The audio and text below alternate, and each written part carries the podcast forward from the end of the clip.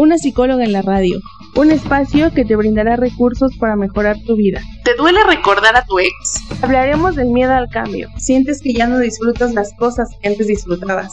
Comportamiento disfuncional, desadaptativo, trastornos mentales, una psicóloga en la radio. Un programa pensado en despertar tu voz interior. Es normal llegar a sentir ansiedad de vez en cuando. Los síntomas se manifiestan con frecuencia y con larga duración.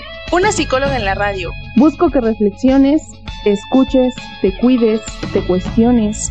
Pero sobre todo, que te comprendas mucho mejor. Una psicóloga en la radio. Hola, bienvenidas y bienvenidos a este programa Una psicóloga en la radio. Yo soy la psicóloga Erika García y estoy muy feliz de poder compartir contigo otra semana en este espacio que te brindará recursos para mejorar tu vida a través de actividades, introspección, sugerencias y herramientas. El día de hoy, 27 de mayo de 2021, aprenderemos a manejar la ira.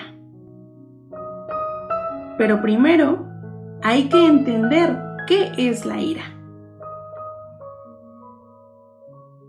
La ira es un fuerte sentimiento de indignación y sus sinónimos son cólera, furia, enfado, indignación, enojo, que se traducen en un estado emocional intenso inducido por un desagrado intenso. Todos afrontamos situaciones desagradables o nos encontramos con gente molesta y desagradable. Pero si nuestra reacción de enojo se vuelve grave, podemos desarrollar un trastorno de ira. Así que tener altos niveles de ira llevan regularmente a una limitación en la capacidad de resolver problemas, a que tomemos decisiones impulsivas y a que tengamos acciones irresponsables porque la ira nos hace menos perceptivos de los pensamientos y sentimientos de los demás. Las personas que tienen problemas o trastornos de ira tienden a negar que tienen un problema y por lo tanto se resisten a buscar ayuda. Así que la próxima vez que nos enojemos, habrá que preguntarnos, ¿dónde está la raíz de nuestra ira? ¿En nosotros mismos o en la otra persona? Normalmente, la ira se da por nuestras creencias irracionales, por expectativas y se alimenta de nuestras conversaciones mentales. Los demás pueden provocar nuestra ira al activar nuestras creencias irracionales. Y las creencias irracionales son pensamientos en los que emitimos juicios incorrectos que no son lógicos. Por ejemplo, creer que alguien se está burlando de ti porque cuando pasaste cerca de esa persona, empezó a reírse. Quizá la persona se reía de un chiste, de un recuerdo, de un meme, de cualquier otra cosa, menos de ti. Pero al creer firmemente que se está burlando de ti, hace que te sientas mal. Así que, volviendo al tema de la ira,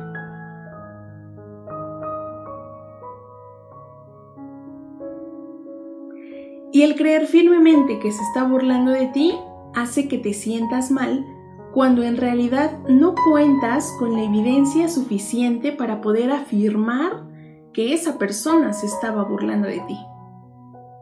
Probablemente fue una coincidencia, pero tú lo tomaste como algo personal. Así que, volviendo al tema de la ira. Las personas no van a poder controlar su ira mientras crean que son las otras personas los que la causan. Una persona que se enoja fácilmente no logra ver la causa de su ira dentro de sí misma. Por lo general se lo atribuye a la conducta de los demás. Vamos a poner un ejemplo. Em, una joven que está molesta con su novio porque éste no pudo adivinar por qué su novia estaba celosa. ¿Por qué su novia estaba molesta? Minutos después, cuando ella está más tranquila, le reclama por no poder predecir su enojo. Así que yo les pregunto en este ejemplo, ¿quién fue el responsable del enojo de la chica? ¿Ella o el novio?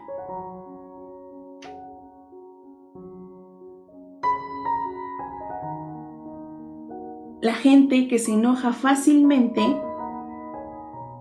llega a perjudicar sus relaciones amorosas porque sienten que el problema es el evento, la situación o la persona que provocó su ira, como en el ejemplo que acabamos de ver.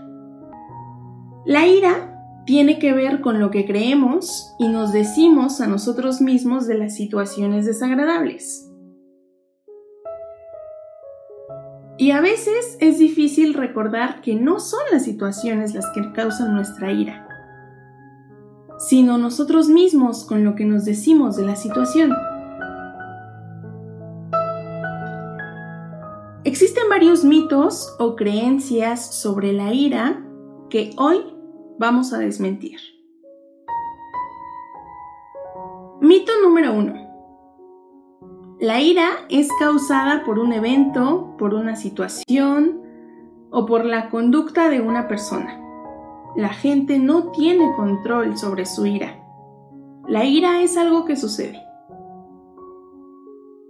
A ver, vamos a desmitificarlo. Nosotros somos responsables de nuestra propia ira y de cómo la manejamos.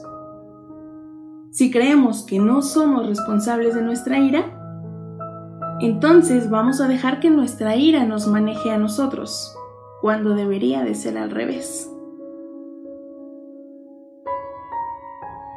Mito número 2. Expresar la ira es sano. Me siento mucho mejor después de haberla expresado. La realidad es que expresar nuestra ira o no expresarla puede tener consecuencias en nuestra salud como problemas cardíacos, problemas de presión arterial alta, em, síntomas gastrointestinales y otros problemas de salud. Es cierto, a veces sentimos un alivio breve, eh, inmediato y placentero por haber expresado nuestra ira. Y esto es porque la ira nos da un sentimiento de fortaleza, de poder, de control. Pero eso solo encubre los sentimientos de dolor, de rechazo, de impotencia e ineptitud. Así que el expresar el enojo no significa librarse de él. Una persona que se enoja fácilmente y que está obsesionada con la ira está también obsesionada con el sufrimiento. Vamos con un tercer mito en torno a la ira. Y dice así, solo existen dos opciones con respecto a la ira, expresarla o guardarla. De hecho, podemos bajar, reducir o rechazar la ira en lugar de expresarla o guardarla. Nosotros podemos controlar la intensidad de nuestra ira a través de lo que creemos y nos decimos a nosotros mismos sobre un evento o la conducta de otra persona. Nuestras conversaciones mentales pueden controlar la ira como la perilla de la estufa que puede regular la intensidad de la flama.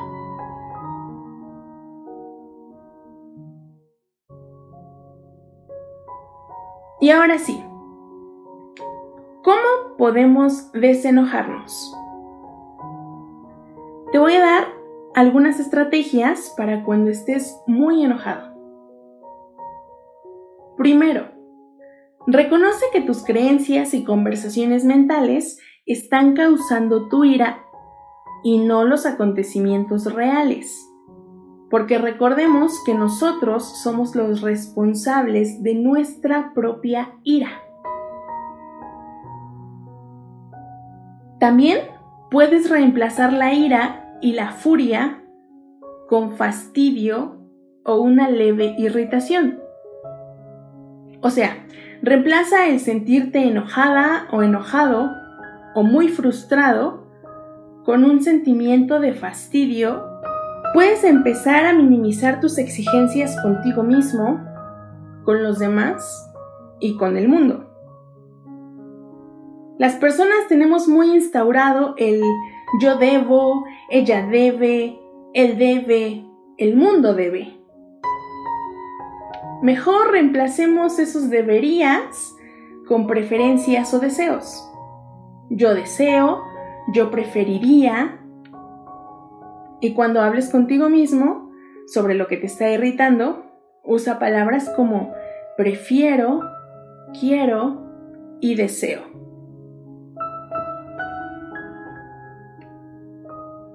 También para poder desenojarte, es importante que pongas atención a lo que te dices a ti mismo o a ti misma, a lo que te dices de los otros y de los eventos o las situaciones. empieza a abandonar la creencia de que expresar la ira es saludable. Porque la ira puede ser autodestructiva. Y el expresar una irritación leve y un disgusto, eso sí puede ser sano. Así que en lugar de expresar ira, mejor expresa disgusto.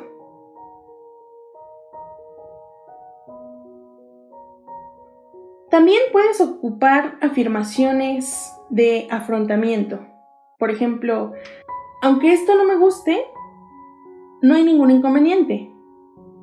Igual lo puedo soportar. Incluso, si es posible, abandona momentáneamente la situación que está provocando tu ira, especialmente cuando estés furioso. Y para reducir la ira o el disgusto a largo plazo, piensa en ir a psicoterapia para contar con herramientas de control de ira. Si tienes alguna duda, házmelo saber a través de mis redes sociales. Muchas gracias por sintonizar una psicóloga en la radio. Yo soy la psicóloga Erika García.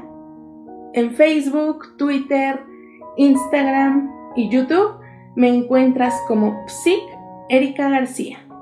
Erika solo se escribe con K. O una psicóloga en la radio. Si quieres que hable de algún tema en específico, contáctame por mis redes sociales. Antes de irnos, quiero enviar un saludo muy especial para la comunidad de criminología aplicada en especial para la psicóloga Cassandra Mancera. Muchas gracias.